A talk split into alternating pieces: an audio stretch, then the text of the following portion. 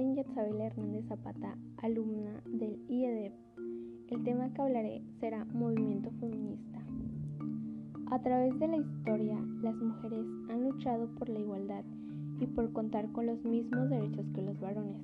Es así como el primer movimiento de mujeres surge en Europa, en la Revolución Francesa, en el que se demandaba igualdad debido a que se cobraba la mitad del salario por el hecho de ser mujer. En 1791 surge la Declaración de los Derechos de la Mujer y de la Ciudadanía.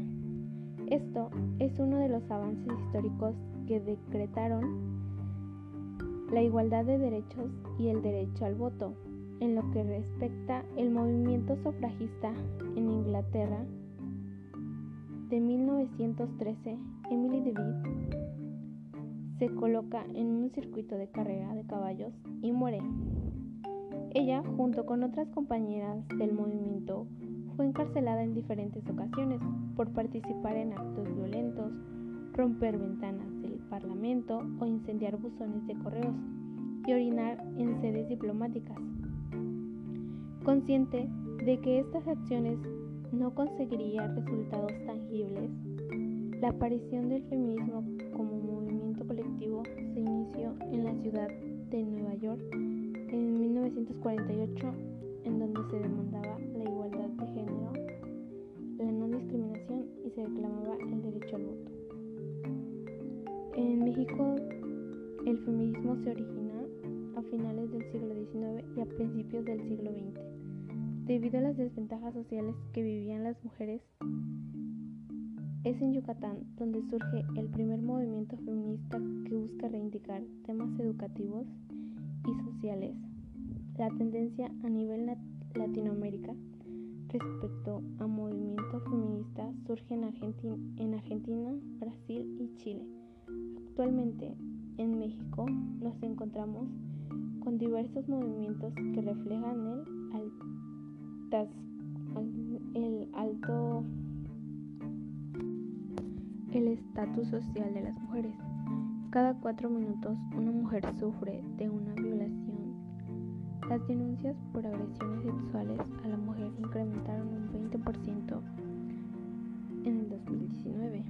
En cuanto al acoso, se integró el movimiento Mitsu, el cual logró que las mujeres denunciaran a sus acosadores.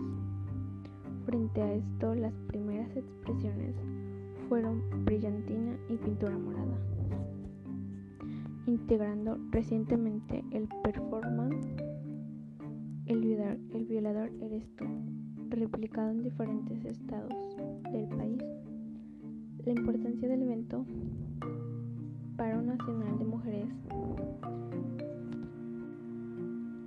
el 9 de, mar el 9 de marzo de 1900 del 2019 tiene que ver con la ola de violencia que han sufrido las mujeres, pero sobre todo con el tratamiento que se le ha dado al tema de la violencia sistemática,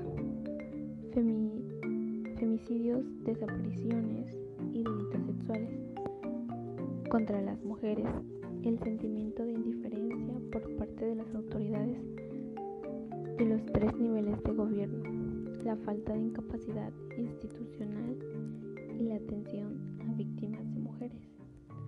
La violencia generalizada y la corrupción, la impunidad y la ausencia de políticas públicas integrales dirigidas a las mujeres. Por ello, no es menor que tengan tanta relevancia unirnos a este movimiento y visibilizar la importancia de la mujer en los diferentes ámbitos de la vida social. Nunca nada se ha logrado sin la acción de revolución, sobre todo tratándose del feminicidio. Características principales del movimiento son desencadenadas por el tema de la movilización. Ha sido, sin duda, la protesta y la denuncia ante la violencia contra las mujeres en sus distintas manifestaciones, acoso, violación, discriminación, maltrato y femicidios, pero esté vinculado desde el inicio también en las diversas formas de exclusión en las mujeres y en la impunidad. La intensidad de los reclamos ha emergido a partir de entender una nueva forma de ser mujer. En este siglo, en la que para los jóvenes se ha llegado a un límite donde existe un hartazgo insoportable ante los agravios históricos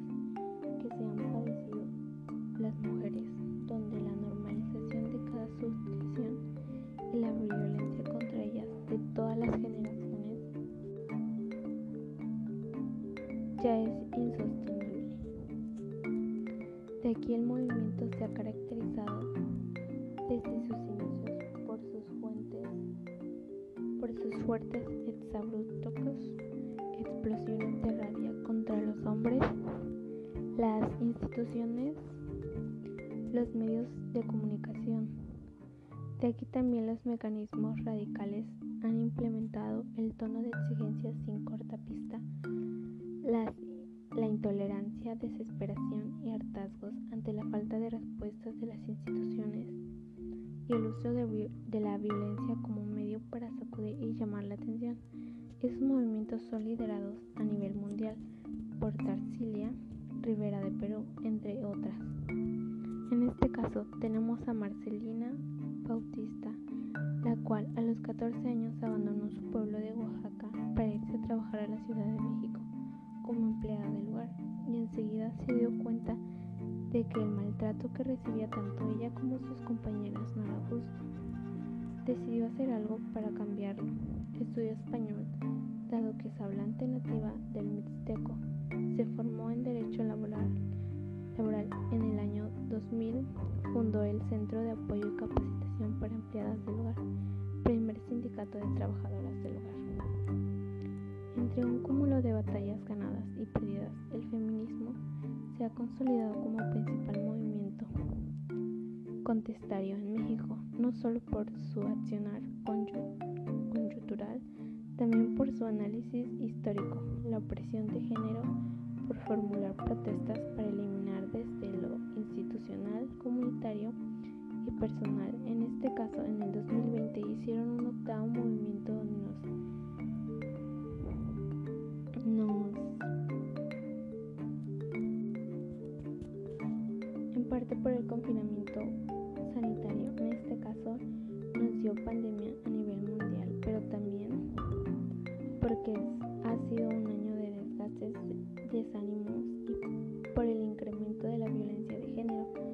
algunas saldrán a las calles con pelicosidad otras más expresarían en las redes sociales y en su entorno cotidiano. En el 2021, más que una parada conmemorativa en la lucha contra la violencia patriarcal en México, hoy nutre la contabilidad y esperanza que no están solas. De nuevo, somos parte de una protesta global, la revolución social del siglo XXI.